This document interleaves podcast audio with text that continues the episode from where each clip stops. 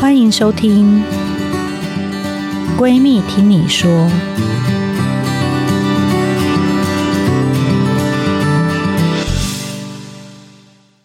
大家好，欢迎大家来到《闺蜜听你说》Podcast 节目。我是你的二条线闺蜜陈金辉医师。这是一个长期关注女性心理健康的节目。原因是在看诊的时间呢，很多人有心里的话，但不好意思说出来。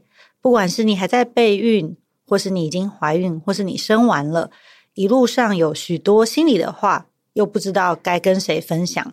我们在这边用最舒服的方式，让大家面对未来路上的各种酸甜苦辣。那今天我们邀请一个来宾，他是很有争议性的，很多人对他又爱又恨。所以呢，他今天是专门来教大家怎么面对这些对他的恶意的批评。他是一个心理素质非常好的。快乐冠军陈怡，嗨，大家好，我是陈怡。哎，我这是第一次真的认真上别人的节目，因为我在 Podcast 圈那么久了，我都只有自己的三金秀，想不到就是 以来宾的身份来，我感觉非常的紧张，因为你是要教大家怎么快乐啊。我们的听众呢，很多人是哎，可能焦虑啊、忧郁啊，或是没有办法抵抗别人的批评。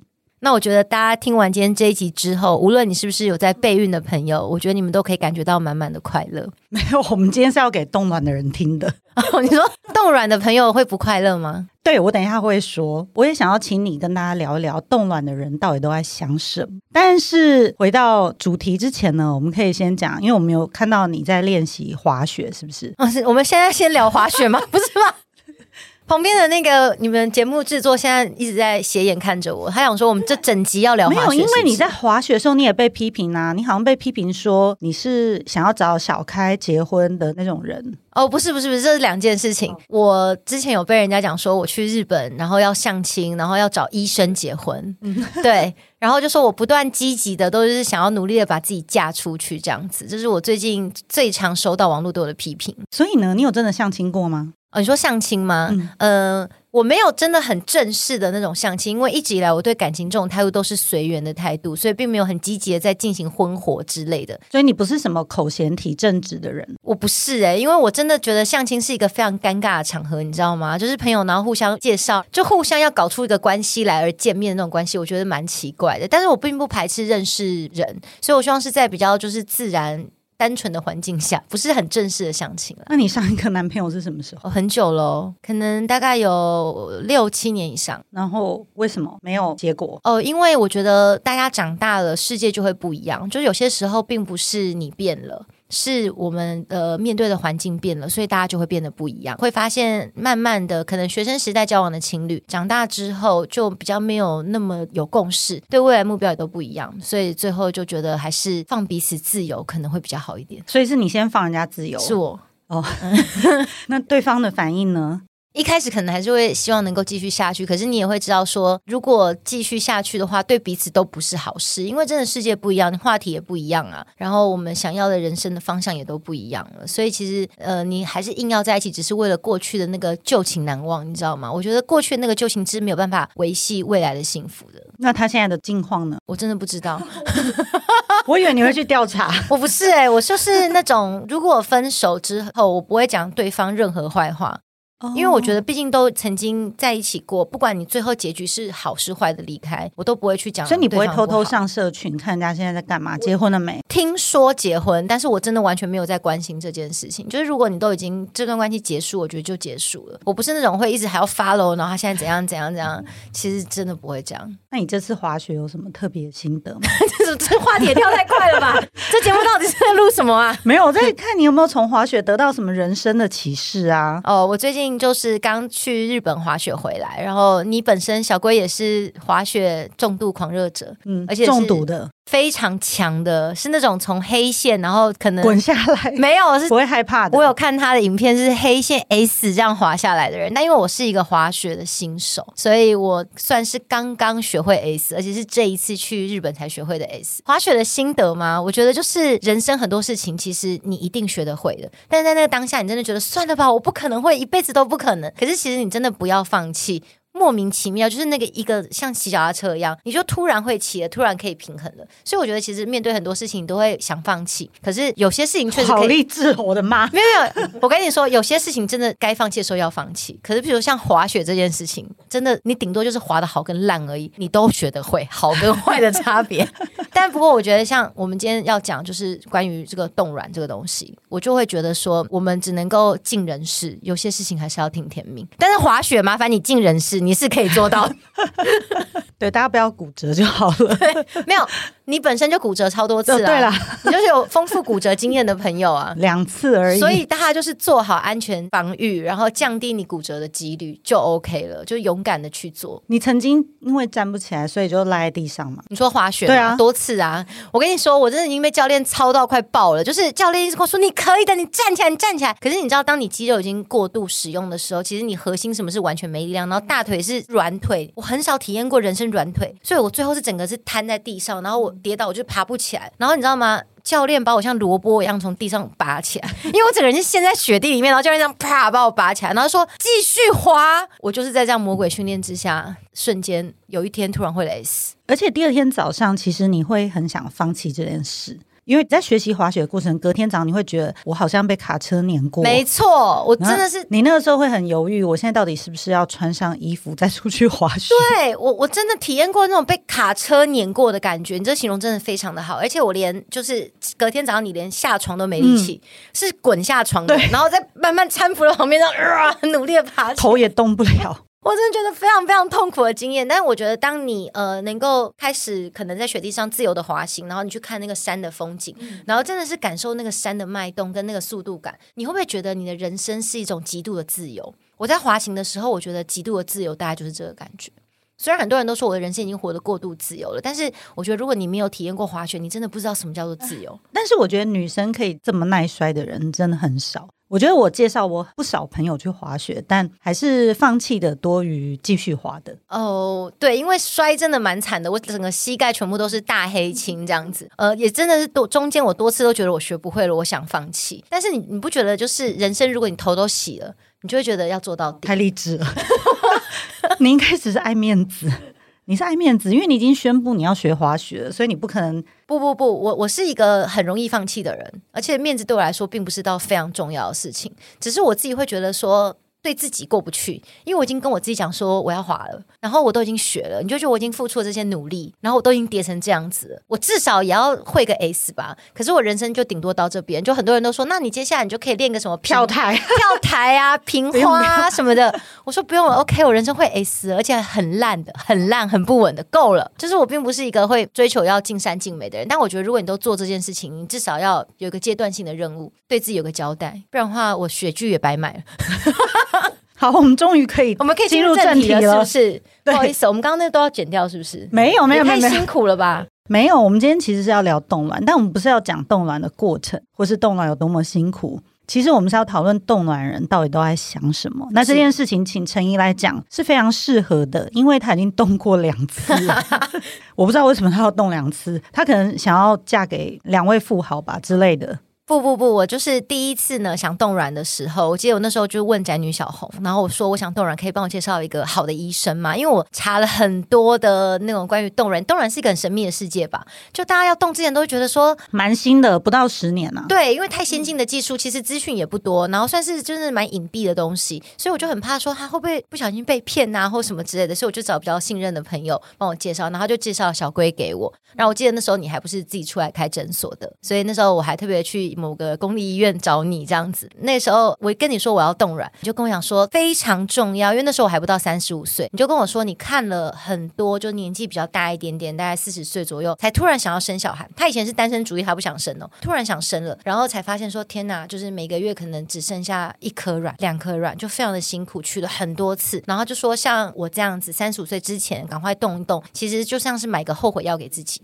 因为就算我以后真的也不想生，那就算了嘛。但如果假设我到四十五岁，我突然我很想生小孩了，你知道，突然遇到一个我很想为他生小孩的人，那时候我发现我一颗卵都没了，该怎么办？所以那时候呃，我就第一次找了你动之后，我就不断跟大家宣导这个观念，我觉得很重要。至于第二次呢，是因为后来你出来自己开了一个诊所，然后呢，我就很想要再体验看看，说，哎，已经三十五岁之后是不是有差别？对，差别到底在哪边？你跟大家讲好了，好像就是数量变少嘛。对，因为我呃第一次冻卵的时候，我整整冻了二十二颗出来，对，对，然后就是个卵子大富翁这样子。但是我第二次动的时候，是我三十七岁，快要三十八岁的时候，呃，那个时候我就只剩下大概十几颗卵，等于说数量是减少一半。嗯，所以真的要劝大家，而且品质也降低。当然，当然，对，所以劝大家，如果你要冻卵的话，真的是。三十五岁前是非常好的时机，对，所以我在这边也可以帮公务机关，桃园市政府呢，最近宣布他们推出一个德政，就他们从四月开始会补助桃园市三十到四十岁的女性，补助冻卵大概一万块，哇哦，很厉害吧？很厉害，因为我那时候去找你的时候，冻卵是自费，对啊，现在没有。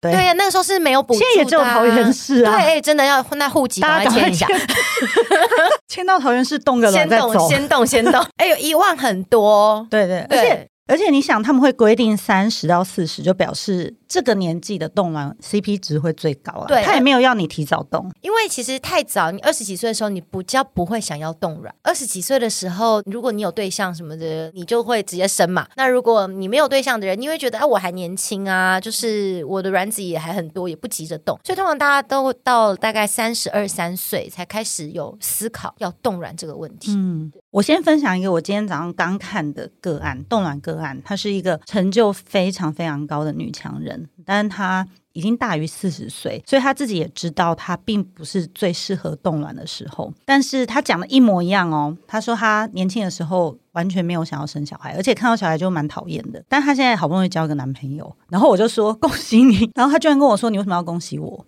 然后我就有点吓到嘛，他就说：“我觉得就是因为我是大龄啊，交男朋友是很正常的事情。可是因为我年纪很大，还找到男朋友，变成大家一直拼命 恭喜我，他好像有点被刺到的感觉。嗯，嗯，然后我就不知道要恭喜他还是不要恭喜他。那重点是这个男朋友他可能以前已经有结过婚了，所以他有蛮大的小孩。所以现在这个女强人呢，就是女企业家，她会觉得，可是我也蛮想要再跟你有一个小孩。”可是男朋友似乎没有那么想，所以她来咨询说，那她干脆先动啊，因为等到男生下决定，不知道是什么时候，所以他就有稍微讲一下他的心情啦。第一，他是觉得还要结婚这件事蛮麻烦的。台湾目前，当然我们也很希望未来可以改。第二，觉得男生女生的想法还是不同，因为男生随时想生小孩都可以。可是女生真的有一个年纪的限制，所以他会觉得有点不甘心。然后再来，他也后悔，他决定冻卵时间太晚了。所以你刚刚有提到说，你是觉得啊，以后我想生小孩的时候我就有卵，但是也有很多人可能会私讯问你说，但万一最后我还是没有找到好的对象，有些人不一定是因为他为了法规结婚，有些人还是想要跟另外一个人抚养嘛。所以如果最后他还是没有找到好的对象，那。你会舍得把这些卵丢掉吗？不就浪费了一笔钱？我们就期待说未来可能生殖法会通过之类的。没有，有些人还是不太想当单亲妈妈啦，不一定。没有，说不定未来有可能让你卵子可以自由买卖啊。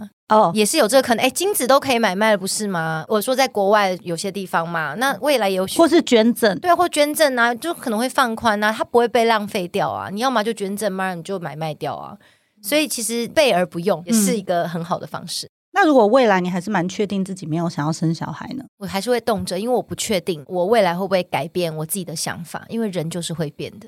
就你现在觉得你都不想要什么的，你未来你可能在某一个 moment，然后被雷打到之类的，你就觉得啊，我现在很想要，可是你却没有办法。对，可是人生很多事是无所谓，只有生小孩这件事好像需要提前准备。人生很多事情是可以被 make up，嗯，是可以去补救的，一定还可以有救嘛。嗯，可是你说卵子，卵子没了就是没了，各位朋友。品质下降了就是下降了，所以趁它新鲜，然后最好的时候把它留下来。哦，那呃，你会想到说，如果你之后用不到，你怎么帮自己心理建设？我不用心理建设啊，就用不到就算啦，我是抱着就算了的心情。哎、欸，可是也是花了一笔钱呐、啊。呃，对啦，可是我觉得它是值得的钱，它就是像买保险的概念。哎、欸，你买很多保险，你也不希望出险呐、啊，对吧？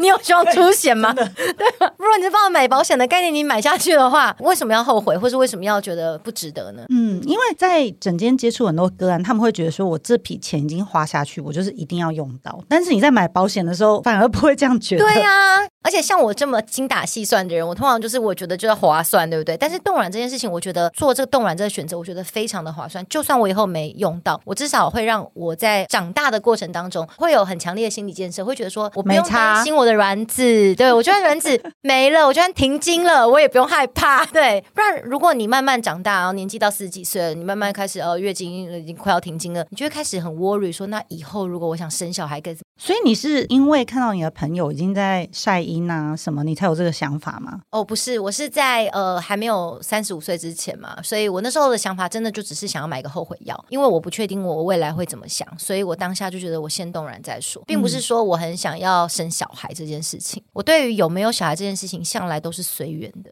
因为小孩其实大家有顾过小孩就知道，小孩 真是相当可怕的生物啊！对，陈怡算是台湾蛮早期开始冻卵的名人呢。是是是，嗯，在很多人就是还不愿意公开讲自己冻卵这件事情，哦、其实我就不断的在宣导说冻卵很重要。最近真的蛮普遍，你看连政府都开始补助。对呀、啊，因为我觉得很多女生会不敢去冻卵，是怕要去讲闲话，会讲说你是不是就嫁不出去？对，你就是没有人要，你才要去冻卵。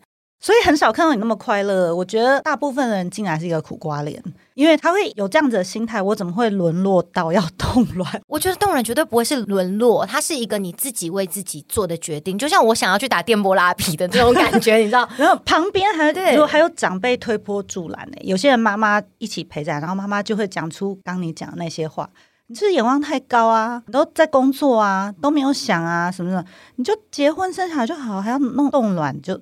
这些很刺耳的话，其实我想要跟大家讲，就是说，我觉得结婚跟生小孩都不会是你人生当中的必须。你如果真的没有遇到对的对象，然后你到了适婚年龄，我为了怕我卵子不行了，我就赶快去结婚去生小孩，那只是把你自己的人生搞得非常惨而已。所以我觉得冻卵是让你自己的人生有选择，就是我就算不结婚，我就算不生小孩，但是我先把我的卵子先留下来，这是我觉得我想要为自己留的礼物。那未来如果我有需要，在我人生的规划当中，也许我有用到的话，那我就用到；如果没用到，那就算了。至少我就是我有把。这东西先买起来，我觉得这个是非常重要的事情，绝对不会是。但有酸民会说，因为我常常看你下面的留言，我看我自己都觉得哦，好可怕哦！你是怎么面对这些酸民的？他们会说你就是因为个性很差，眼光又高，所以才会搞到没有对象，然后很老又要去冻卵。哦，我觉得呃，我不否认我个性很差这件事情，因为那我也不否认我眼光很高这件事情，因为我的条件很好，所以我不想要屈就我自己，就是自己赚钱嘛。那我又漂亮啊，所以我也需要就是为了结婚，然后就随便找一个。赶快听众，赶快学起来。对啊，你我觉得很多冻卵人真的会，别人批评的话，他就把它全部吸收进去。可是你现在如果在听这节目的人，你要认真照照镜子看看，你是不是很漂亮？你是啊，你是不是有靠自己赚钱？你不是靠男人养的人？你是啊，那你条件那么好，你当然比较难找对象啊。你知道，其实我觉得对象就是那种一百分可能就配一百分啊，五十分就配五十分啊。那世界上就是三十五分、四十分的人比较多，你知道大宗嘛？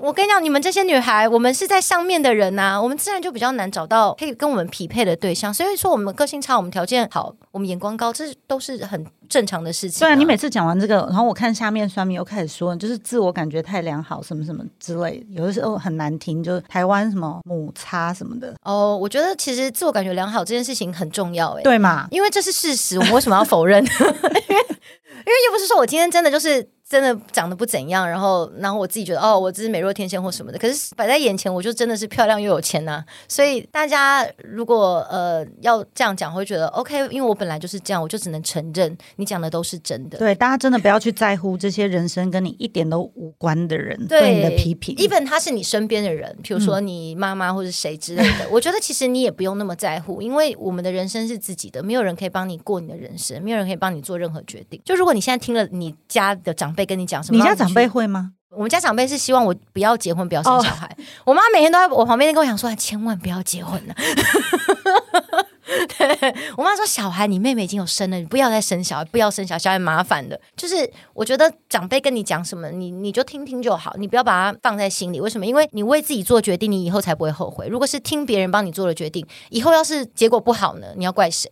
谁可以帮你负责责任？你只能怪自己蠢嘛。所以我就觉得，我往往不太会去在乎别人在跟我讲什么，因为我觉得人生每个决定都是我自己做的，所以不管结果或好和坏，我都会是欣然接受的，因为我不后悔，就是我自己的决定。有一题真的蛮难的，但是这个状况我还很常遇到，就是说他决定冻卵的时间点真的太晚，或是他太晚才获得这个资讯。有些人他比如说跟男朋友交往八年、十年，爱情长跑，所以她没有想过需要冻卵。对不对？可是你知道，这种交往越久的，有时候完全懂。那有些是哭哭啼啼出现在我面前，说要冻卵，可她可能已经四十出头，她没有想到说，她男朋友在交往十年才突然说，她也还没有 ready 要结婚。常常对对对，而且很多各式各样借口，就比如说呃，他还没有买房子，或者是他还没有达到他呃人生的某一个目标，事业上也不到那个标准，可以他自己觉得就是好人卡啦，自己觉得可以跟人家结婚。我觉得其实如果真的就是遇到这种事情啊，第一个就真的是随，所以就是先认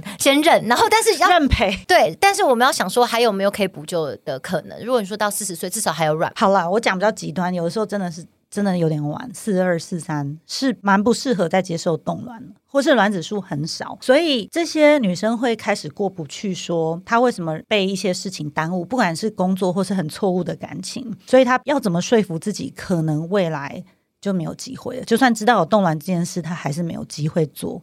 嗯、呃，我觉得你真的就整个调试心情，因为你看有很多那种不孕症的的那种父母嘛，他们本来就是很努力的求子都求不到，其实很多。人生很多事情真的不是像滑雪一样，你你练就会了。就是有些事情是事与愿违的，你就可能注定。你像有些算命都说，啊，这个注定这个此生无子这样子。嗯嗯。那如果你活越久，你就会发现很多事情真的就是注定的。所以我觉得你就是，与其你去强求，那你不如就是选择接受。因为其实就算你没有去生孩子，你一个人单身日子真的可以过得非常的滋润啊，那就是不一样的生活嘛。所以我觉得。你如果每天一直在强求说啊，我怎么会这样一直活在自己的后悔当中的话，你把时间都浪费在后悔了。你不如把这时间拿去吃美食、去旅行，然后去跟好姐妹们聚会。我觉得那才是会让自己比较。可是如果你的好姐妹们都已经结婚了呢？哦，像我有很多好姐妹都结婚啊，对，但是我有朋友就是他们有人是要生小孩，那可能也不一定有办法生出来这样子，但他们的心态就会觉得说没关系，就随缘，有就有，没有就没有，有就当是上天给你的礼物，那如果没有的话，也是上天给你的礼物，给你一个单身自由的好空间，也是很好的，嗯，对，所以我觉得如果你身边姐妹都有小孩，你反而会害怕而不敢生小孩，你知道吗？你知道小孩有多可怕？看看就好了，小孩有多可怕？你知道吗？玩别人的小孩都觉得很可爱。但是哦哟，你分享一下你最近去帮你妹顾小孩的心得。我跟你们说，小孩有多可怕。小孩呢，他长得非常的可爱，我知道，我懂。你们看到别人小孩就哇，对，我看你每天都在 po 他们照片，很可爱。大家看我 po 都觉得他们很可爱，对不对？我跟你讲，你们要是真的跟他们相处，大概只要一个小时，你就会立刻想逃回台湾。你就说对不起。现在我的粉丝都威胁我说，你不认真工作就把你送回澳洲育儿。我说对不起，我认真工作。你知道小孩是你，尤其会跑会动的，你真的要眼睛随时看着他。去公园，他一下就会不见，压力很大，压力很大哎。然后不然就是小孩的精力永远就像那个金顶电池在那边敲鼓的那个兔子一样，敲不完呢。他们那个电池是不会没电，你知道吗？从来不会没电，这样敲敲敲敲。然后他们会在你身上爬来爬去这样子，然后不断的重复一件事情。比如说我妹的小孩就非常喜欢数数，他就会从一数到一百，然后再数到一千，然后再从一千数回来。然后你以为一次就可以了？没有，就是从早到晚。我跟 可不可怕？然后不然他就生气，他就会说 “Go to your naughty corner”。他说：“你真的太坏，你顽皮，你去你的顽皮 corner 那边站好。”这样，然后他就自己跑到他的 naughty corner，然后就站在那边，然后开始就悲从中来，就开始哭。然后你也不知道为什么哭，他说 “I'm so sad”，就觉得哦天呐！